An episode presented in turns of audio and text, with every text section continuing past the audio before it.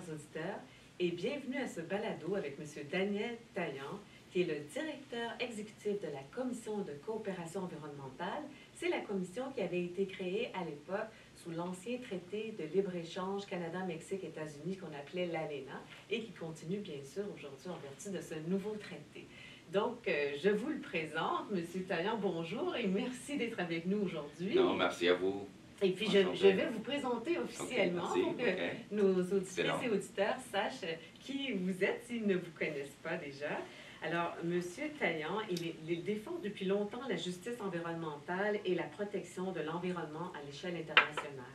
Sa carrière s'étale sur plusieurs dizaines d'années et il a plus précisément travaillé avec des organismes chargés du développement international, a agi comme conseiller auprès du gouvernement et a collaboré avec des organisations de la société civile en Amérique latine et dans le reste du monde. À ce titre, il s'est employé à préconiser des approches novatrices de protection de l'environnement, à encourager l'intégration de critères de viabilité dans le financement du développement international et à promouvoir une meilleure reddition de comptes par les entreprises en matière de développement durable. Depuis la dernière décennie, il se consacre à une urgence climatique toujours plus inquiétante en visant à réduire par tous les moyens la progression du réchauffement de la planète à court terme. Notamment, il vise à éliminer progressivement les polluants chimiques, pardon, les polluants climatiques les plus intenses, dont le méthane, le carbone noir et les hydrofluorocarbones, tout en renforçant la résilience climatique et la capacité d'adaptation des collectivités les plus vulnérables et les plus désavantagées. Alors, nous sommes ravis et honorés que vous ayez accepté de tourner ce balado avec nous, M. Taillant. Merci, merci. C'est absolument euh, important de vous parler, de parler euh, au public pour avoir cette euh, ce échange. dialogue, ce dialogue. Exactement. Oui, et, et, de faire connaître davantage la commission, n'est-ce pas, et, vos travaux et vos, et vos orientations. Donc, euh, on sait que dans le, le plus récent rapport de l'ONU sur les contributions déterminées au niveau national, euh, on a vu que euh, ce rapport il démontre qu'on se dirige vers une hausse des températures de 2,1 à 2,4 degrés Celsius si toutes les promesses de réduction, bien sûr, Oh, si toutes les promesses, c'est un grand, un sont, grand problème sont- déjà. sont mises en œuvre. Donc, cela nous place quand même assez loin de l'objectif ultime de 1,5 degré Celsius qui était prévu dans l'accord de Paris. Donc, que peut-on faire, selon vous, à l'échelle de l'Amérique du Nord pour euh, pouvoir euh, accroître l'action, euh, Ouais. l'ambition climatique? Oui, c'est très important d'abord peut-être de comprendre qu'est-ce que ça veut dire que Mhm. 1,5 ou 2, parce que les gens... théorique, c'est. Ouais, c'est bien théorique, non? Et les gens parfois ne comprennent pas qu'est-ce que ça veut dire, non? Et on est en, en train de voir les problèmes dans le climat. On est en, en train de voir des ouragans au Canada même, Mhm, non? mhm. On pensait que les ouragans c'était dans le, le Caraïbe, non? Mhm. Et maintenant on les a ici Ouais. au Canada. On commence à avoir des sécheresses intenses, des inondations, des feux des forêts. Ouais, Et, et ça, ça vient tous les années. hein. Ça vient toutes les années et ça vient plus fort. Et c'est ça le problème de la température. Au fur et à mesure que ça augmente, les problèmes augmentent non? Et, et devient beaucoup plus intense. Mhm. Donc, je pense que le monde est en train de se rendre compte qu'on a un problème. Et ça, c'est cette limite qu'on a mis à Paris, en l'accord de Paris, de dire il faut pas passer un certain euh, limite de température parce que ça va devenir très très intense et irréversible. Oui. Et c'est ça où on commence à sentir, à, à voir qui est vraiment le problème euh, avec le changement climatique. Et donc il, il faut penser aux actions, il faut penser à l'urgence, il faut penser à éviter qu'on dépasse cette température. C'est pour ça que c'est tellement important. Oui, on- puis il faut, les, les ambitions vont en ce sens-là. Il faut continuer à préconiser. Euh, vous étiez vous Ouais. aussi à la COP 27. Il y a des pays qui souhaitaient qu'on renonce au 1,5 degré et heureusement, ça n'a pas été Ouais. retenu, vous avez vu. Et, et peut- peut-être avec les, les- les études, les, les nouvelles études qu'on a euh, des scientifiques qui étudient le changement climat. On a certaines directions de ces études. Et par contre, la société ne se rend pas compte de la de l'urgence et de la science et ce qu'on sait déjà, mais peut-être les actions qu'on est en train d'employer ne suffit pas. Et je vais parler un peu de la décarbonisation. Oui. Parce que tout le monde parle de ça. Oui. non? On pense que c'est tellement important, la décarbonisation de la planète, euh, du système, de l'économie. Euh, et tous les pays sont mis un peu dans ce chemin Mhm. de la décarbonisation. Mais en fait, ça ne suffit pas. On peut décarboniser toute l'économie, on peut décarboniser toutes les industries, et cela ne suffit pas. Pourquoi? Oui, Parce que pourquoi? ouais, le carbone, le, le CO2, le dioxyde de carbone, Oui. reste dans l'atmosphère. Mhm. Donc, même si on, s'arrête maintenant, on, on arrête toutes les émissions de CO2, la planète, ça va continuer à chauffer. Parce que le CO2 est dans l'atmosphère. Dans Exactement. Ah, Le CO2 reste dans l'atmosphère Mhm. pour des centaines d'années. Mhm. Et ce que les gens peut-être ne comprennent pas, c'est que même la décarbonisation, immédiatement, ça va continuer à chauffer la planète. Donc, euh, il faut penser à une autre stratégie. De capter ces gaz. D'un côté, c'est de capter, de, de enlever le Mhm. CO2, qui est technique, techniquement euh, très difficile, Oui. mais ensuite de penser à autres gaz qui ont un effet plus immédiat. Et c'est là peut-être ce qu'on est en train de découvrir comme nouvelle stratégie. Ok. Je disais, même si on enlève ou si on arrête l'émission de dioxyde de carbone, Oui. ça va continuer à chauffer pendant des centaines d'années. Mais il y a d'autres gaz, dont le méthane, Oui. dont le carbone noir, dont de, les, H, euh, les HFC. C'est plus facile peut-être de dire que les, les hydrofluorocarbures. Fluorocarbures, Exactement. Euh, ces gaz-là ont un effet immédiat sur le réchauffement de la Terre. Mhm. Et c'est pour ça que dans les prochaines années, dans les prochaines dix ans peut-être, la stratégie de enlever, de arrêter ces gaz-là Oui. vont contribuer vraiment à arrêter le réchauffement de la Terre. Par- en, en tentant de retirer plus- Ouais. plutôt que le CO2. On, on peut penser à, avec un, euh, on peut penser peut-être que enlever ou arrêter le CO2, c'est comme un marathon Oui. de 100 ans. On a du temps. Il faut le faire, il faut gagner le marathon, de éliminer l'émission de CO2, mais on a un sprint immédiat dans les prochains 10 ans pour les autres gaz. Parce que si on enlève ou on arrête euh, l'émission de ces autres gaz, on peut éviter 0,6 de réchauffement. C'est intéressant parce que pour œuvrer dans le domaine depuis longtemps, c'est la première fois que quelqu'un nous expose cette réalité. Alors, je trouve ça intéressant que nos auditrices et auditeurs puissent entendre cette euh, façon de voir les choses. Qu'est-ce qu'on peut faire maintenant à Ouais. court terme? Et, et- et le maths, c'est très simple, même un enfant peut le comprendre. Mhm. Si on ne veut pas dépasser 1,5 et on est déjà à 1,2, Mhm. il ne reste que 0,3. C'est pour euh, éviter le collapse. Mhm. Et si je vous dis que les gaz super polluants, on les appelle, nous donnent 0,6, le maths est très simple. Mhm. On évite 0,6 quand on est juste à 1,2 pour arriver à 1,5. 0,6, ça nous sert beaucoup. Donc, il faut s'attarder, comme vous dites, à ces autres. À ces autres. Exactement.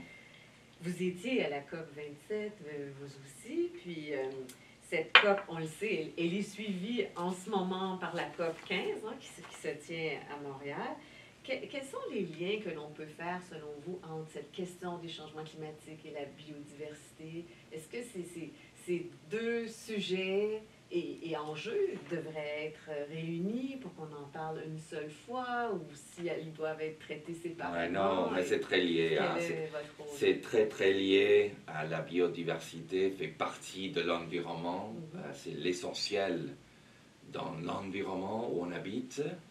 Et on est en train de, euh, d'agir sur une crise de l'atmosphère, mais qui a un rapport direct avec l'environnement. Donc quand l'atmosphère ne fonctionne pas bien, on a un impact direct sur la biodiversité. Et en plus, le problème qu'on a, c'est justement qu'on a tellement changé la biodiversité qu'on commence à affecter l'atmosphère. Mm. C'est tout lié. Mm-hmm. Donc, euh, quand on a commencé à parler de ces deux choses, c'était ensemble. Donc, il, y a, il y a plusieurs années où les conférences ont démarré ensemble. Mm-hmm. Peut-être on a séparé la discussion, mais en fait, c'est une discussion qu'il faut avoir ensemble. ensemble très, très important. alors, peut-être qu'on va voir dans les prochaines années mm. les forums de coopération internationale tels que la COP, euh, ce que je peux dire, avec la COP27 euh, qui, était, qui, qui, vient de finir à Sharm el-Sheikh en Égypte, euh, on a eu des messages, on a trouvé des messages très clairs. Cette question de 1,5 comme chemin. Mm-hmm. Le chemin qu'on doit prendre est clair, mais c'est aussi clair, et on l'a dit, qu'on n'est pas sur le bon chemin. Mm-hmm. Ça, c'est le problème. Et je pense que, euh, différemment des autres COP qui ont lieu chaque année, cette fois-ci, euh, on est d'accord qu'on n'est pas, pas sur le bon chemin. Ça, c'est la COP sur les changements climatiques. Oui, oui, celle de, de l'Égypte. Et, et qu'il faut se mettre sur le chemin. Et c'est pour ça que tout d'un coup, on parle du méthane mm-hmm. comme gaz. Pourquoi? Parce que le méthane, de ces 0,6 degrés qu'on peut gagner, mm-hmm le méthane fait au moins 0,3. C'est beaucoup. et c'est facile de, de, faire des actions pour réduire le méthane dans les économies. Donc, ça serait réalisé dans les différentes orientations gouvernementales. Hein, Exactement. Et puis, M. Taillon, vous avez travaillé en justice environnementale. Hein, pour la justice environnementale, ce n'est pas tous nos membres, hein, toutes nos entreprises qui connaissent euh, aussi quelle est la justice environnementale. Quelle est la place de cette justice environnementale dans vos activités ici à la Commission de coopération environnementale? Puis, est-ce que les, changements climatiques posent des enjeux de justice environnementale selon vous? On pourrait même poser la question, est-ce que la biodiversité pose des enjeux? Oui. Oui, non, non, absolument. Et c'est peut-être important de parler d'abord, quelle est la définition? Qu'est-ce que, mm-hmm. qu'est-ce que cette euh, euh, justice environnementale, ou injustice, peut-être c'est beaucoup plus, plus euh, approprié. Non? L'injustice de l'environnement, c'est que pas tout le monde subit. Subit ou reçoit l'impact de, de, ce qui est un problème dans l'environnement de la même manière. Non? Le changement climatique n'affecte pas tout le monde de la même manière. Mm-hmm. Et ça, c'est la base de la discussion. Qu'est-ce qui se passe? Bon, peut-être les gens qui ont moins d'argent, mhm. peut-être ont moins de capacité ou moins de... Ils sont moins préparés. À ou ils ont, ouais, À s'adapter, exactement. S'il fait froid, on met le chauffage. C'est génial, c'est bon. Mais si on n'a pas de chauffage, qu'est-ce qu'on fait? Ou on n'a pas d'air climatisé, par exemple. Oui, exactement. Euh, donc, la société a ses problèmes d'injustice. Parfois, c'est causé peut-être seulement pour l'argent. Mais parfois, c'est causé parce qu'il y a des inégalités de, de, politique publique. On a fait exprès, on a, on, a, on a, pris une décision exprès pour favoriser un certain quartier ou un certain peuple et pas un autre. Et, et, c'est là où on trouve le problème de l'injustice, hein, de l'impact de l'environnement. Est-ce que votre organisation peut faire quelque chose pour la justice Oui, il faut penser justement à, comment faire depuis de la politique pour améliorer, pour, pour assurer que l'investissement de l'État va à aider ceux qui ont plus de besoins. Les plus démunis. Exactement. Et pour ça, il faut savoir où est cette inégalité de l'impact. Elle n'est pas tout à fait claire. On ne sait pas toujours exactement où va mhm. être l'impact de l'environnement. Mhm. Mais dès qu'on a des problèmes de chaleur ou des inondations, des sécheresses ou des feux, euh, il faut avoir, euh, avoir les cartes, par exemple, qui montrent où est l'injustice. Et avec ça, on peut, on a les outils nécessaires pour diriger l'investissement de la... Un la- portrait des zones les plus vulnérables et donc des Exactement. populations les plus vulnérables. Exactement. Et, et- et là-dedans, il y a aussi, et je voulais parler de ça, une paradoxe qui est liée avec la discussion qu'on a eue tout à l'heure euh, de l'urgence. C'est que même si on fait tout ce qu'on peut maintenant pour diriger les politiques du changement climatique, euh, on pense aux générations Ouais, futur. futur, exactement. Est-ce qu'on est en train de, de prendre les, les idées, les bonnes idées, pour assurer que leur vie, que leur environnement sera sain et sauf? On peut beaucoup faire pour aider non, aux vulnérables d'aujourd'hui, Mhm. mais si on ne prend pas les bons chemins, les, les bons choix, on va arriver à une certaine élimination ou destruction de l'environnement. Et c'est là où on trouve ce paradoxe de la politique actuelle de l'environnement. Il, faut être sûr qu'on est en train de choisir, de bien choisir et diriger l'investissement pour assurer que le futur Pour sera... assurer Ouais, hein, la exactement. oui. Parce qu'on entend souvent la Terre peut toujours survivre, l'être humain n'est pas nécessairement, n'est-ce pas? Euh, on parle beaucoup en ce moment, hein, et on en a parlé à la COP en Égypte, on va sûrement en parler ici aussi à la COP euh, sur la biodiversité. On parle de divulgation de risques et d'opportunités en changement climatique parce que on veut que les investisseurs sont préoccupés, hein, dans, par quand vient le temps de- de- de- d'investir dans un projet, ils veulent connaître quels sont les risques climatiques, les opportunités aussi. Comment voyez-vous cette question de divulgation? Est-ce que votre organisation joue un rôle avec l'International Sustainable Standards Board, qui a un bureau à Montréal, qui a un, un siège à Francfort? Est-ce que vous avez Non, c'est- absolument nécessaire de penser justement à ça. Dans le secteur privé, euh, s'arrange en matière financière, s'arrange en matière euh, sociale parfois, mais cette question du changement climatique fait un- un- une partie importante dans le secteur privé, mais la question du risque n'est pas assez traitée. Non? Et on, com- on commence à voir cette discussion parce qu'avec les impacts euh, tellement forts, tellement importants, on, on commence à voir ces risques. Mhm. Euh, Dans un État comme la Floride, Mhm. aux États-Unis, où j'habitais avant, euh, l'entreprise qui m'assurait la maison est quitté- a quitté la Floride. Pourquoi? Il y a trop de risques. Il a trop de C'est- risques. Ce n'est plus un risque, c'est une certitude. Alors Ouais, les assureurs s'intéressent aux risques. Et la question de ce risque n'est pas vraiment traitée de manière suffisante dans la discussion euh, de l'économie. Et on voit, on est en train de penser justement à comment intégrer le, le risque dans le calcul euh, d'investissement, dans le calcul économique, pour penser au futur de l'économie dans une situation où le, le changement climatique va commencer à gérer et à définir euh, le bonheur économique des économies. Mhm. Donc, vous allez vous y intéresser. Vous vous y On, intéressez. on s'intéresse, on commence à discuter, on commence à avoir euh, des échanges entre les pays pour penser justement à ça. On voit euh, chez les États-Unis, chez le Canada et peut-être dans le futur au Mexique que les agences qui s'occupent justement du rapport avec le secteur privé dans les entreprises publiques Mhm. qui sont dans la bourse euh, commencent à penser à cette, à cette question. OK, très intéressant.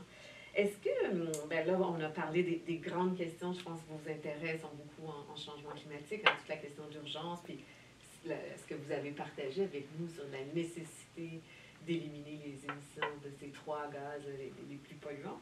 Est-ce que vous pouvez nous expliquer la genèse de la Commission de coopération environnementale, euh, son mandat et puis euh, sa mission, comment, pour que les Ouais. gens qui ne vous connaissent pas puissent en apprendre davantage aujourd'hui? Non, la commission naît euh, dans les années euh, 90, non, où on commençait à, à penser au commerce libre Mhm. mm, entre les États. Et dans l'Amérique du Nord, on avait le, le NAFTA, non, le, le- le traité de libre-échange. de euh, de l'Amérique du Nord. Et c'est à ce moment-là on se rendait compte que c'était important de penser en même temps à l'écologie, Mhm. à l'environnement. Euh, finalement, en Amérique du Nord, si vous entrez dans Google Earth et vous voyez et vous enlevez les frontières, c'est un seul environnement. On partage les mêmes Ouais. eaux et la même atmosphère. Exactement, les montagnes, ça commence en Alaska, et ça, ça passe par le Canada, et ça descend vers les États-Unis, ça finit au Mexique, Mhm. même à la capitale. Ah, donc c'est un seul environnement. Et on se rendait compte déjà, la société civile était très forte et demandait ça. Mhm. Et on a pensé à au besoin d'avoir une agence, euh, une collaboration entre les trois pays. Et c'est là où on a décidé de créer la commission pour la coopération de l'environnement. L'idée, c'est de identifier l'environnement partagé. Mhm. C'était de identifier les besoins de protéger, de conserver. Et c'est là où on a commencé à travailler ensemble de manière formelle euh, dans la protection de l'environnement et la commission est née. C'est bien, ça donne un- be- une belle mission. Est-ce que vous pouvez donner un exemple concret d'une initiative de la commission? Oui, ouais. justement maintenant, on commence à parler de, de ce besoin d'adaptation. Oui. On voit dans, dans la COP 27, Ah oui. c'était très important, même celle d'avant. Et les trois pays se rendent compte que c'est important de parler de l'adaptation parce que les, les communautés vulnérables affrontent maintenant euh, les problèmes de- du changement climatique. Et donc, on a, on a lancé, on a commencé euh, à penser à ça et on a un plan qui va démarrer bientôt pour euh, traiter justement les besoins d'adaptation. Des trois pays. les trois pays. Les trois pays maintenant commencent à avoir leur propre plan, Mhm. mais comme euh, une région, on commence à parler à comment unifier ces plans, penser à l'information qu'il faut entre les trois pays, penser à la politique et avoir une politique qui, est, euh, qui a des rapports entre elles. Et c'est ça, c'est là où la commission peut euh, trouver l'information nécessaire, peut aider à parler entre les pays, peut euh, aider à montrer les problèmes partagés entre les trois et avancer ensemble vers euh, un plan qui soit uni, qui soit complémentaire et qui travaille ensemble entre les trois pays pour avancer avec les actions nécessaires. à l'échelle de l'Amérique. Et puis, quel est le rôle, plus précisément, on a parlé de, de, vos- de votre vision, mais votre rôle plus précisément de la Commission en changement climatique? Ouais.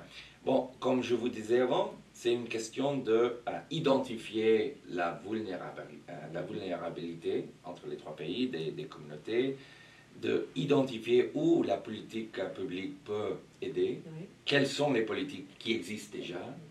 Quel est le manque de politique, parce que parfois il y a un- une ju- juridiction euh, peut-être subnationale qui est bien placée, qui a pensé à ça, qui a employé quelque chose, et partager cette information, cette Mhm. expérience du côté positif, mais aussi négatif. Mhm. Euh, ça sert à, à d'autres euh, juridictions pour qu'ils puissent euh, développer leur propre politique. Et donc, le travail, c'est justement de partager, de montrer, de identifier de- et de travailler ensemble pour améliorer. Un forum de discussion, en, C'est ça. entre autres. hein, En grande partie, c'est ça, mais, mais qui, qui aide aussi à, à- à pousser des politiques nécessaires. Oui, très bien.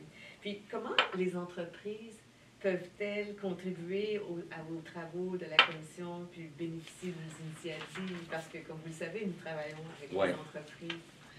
Ouais, les, les entreprises ont un rôle très très important. Parfois on parle toujours euh, dans le domaine de la politique publique et en fait c'est une question, le changement climatique c'est une question qui est pour tout le monde. Oui. C'est pour toute la société, c'est pour tous les gouvernements à tous les niveaux, Mhm. mais c'est aussi pour les entreprises et même les individus Mhm. non et la société civile. Donc il faut d'abord cette question d'urgence, il faut l'adopter. Et donc l'entreprise doit reconnaître qu'elle est, elle fait partie du problème Et de la solution. et de la solution. Exactement, j'allais euh, sûrement euh, aller sur cela après, mais euh, on, on est tous partie du problème. Le modèle ne fonctionne pas. Et donc on doit être aussi partie de la solution, comme vous dites. Et donc c'est là la première chose. Mhm. les psychologues nous disent qu'il faut accepter d'abord Oui, pour, pour actionner après. Oui. Non?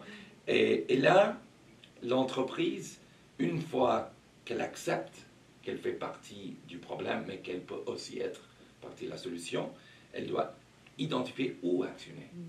On remonte à la, à- au paradoxe, non? Oui. Et si on ne fait pas ce qu'il faut, si on ne choisit pas bien, c'est un grand problème. Donc il faut bien choisir Identifier les priorités. les priorités, exactement. Où est-ce qu'on peut contribuer long terme, mais à court terme aussi? Si on a un problème avec les gaz super polluants, il faut penser à ça. Ouais. Méthane, la clim, non, euh, les HFC, le carbone noir, c'est les priorités. Mais aussi penser à l'inégalité de l'impact. Mhm. L'entreprise, toutes les entreprises ne sont pas les mêmes. Il y a des entreprises qui ont une impa- un impact très très fort sur certains secteurs de la société. Elles doivent être là et penser à cet impact. Donc, il faut vraiment penser où on est, qu'est-ce qu'on peut faire, quelles sont les stratégies les plus importantes et avec euh, plus de probabilité de changer la situation. On- a une urgence à court terme Mm. très important et l'entreprise doit se mettre là-dedans. Oui, pour euh, essayer de contribuer elle aussi. Ça, c'est des, des- très intéressant parce qu'on sent que vous êtes passionné aussi, Monsieur Taillant. Puis, je ne sais pas si vous avez eu l'occasion de regarder des, des, des balados que nous avons fait, mais nous, Ouais. nous terminons toujours avec cinq questions. Oui, oui, euh, oui, j'ai plus- vu. Plus, plus. J'ai pensé un peu à ça, donc on va essayer de, de toucher ces questions. Mais, mais la première, c'est euh, quel est le mot que vous préférez le plus dans le vocabulaire du développement durable? Bon, je vais mettre trois mots. Oui, c'est Euh, bien. euh, urgence, Oui. action Mhm. et espoir.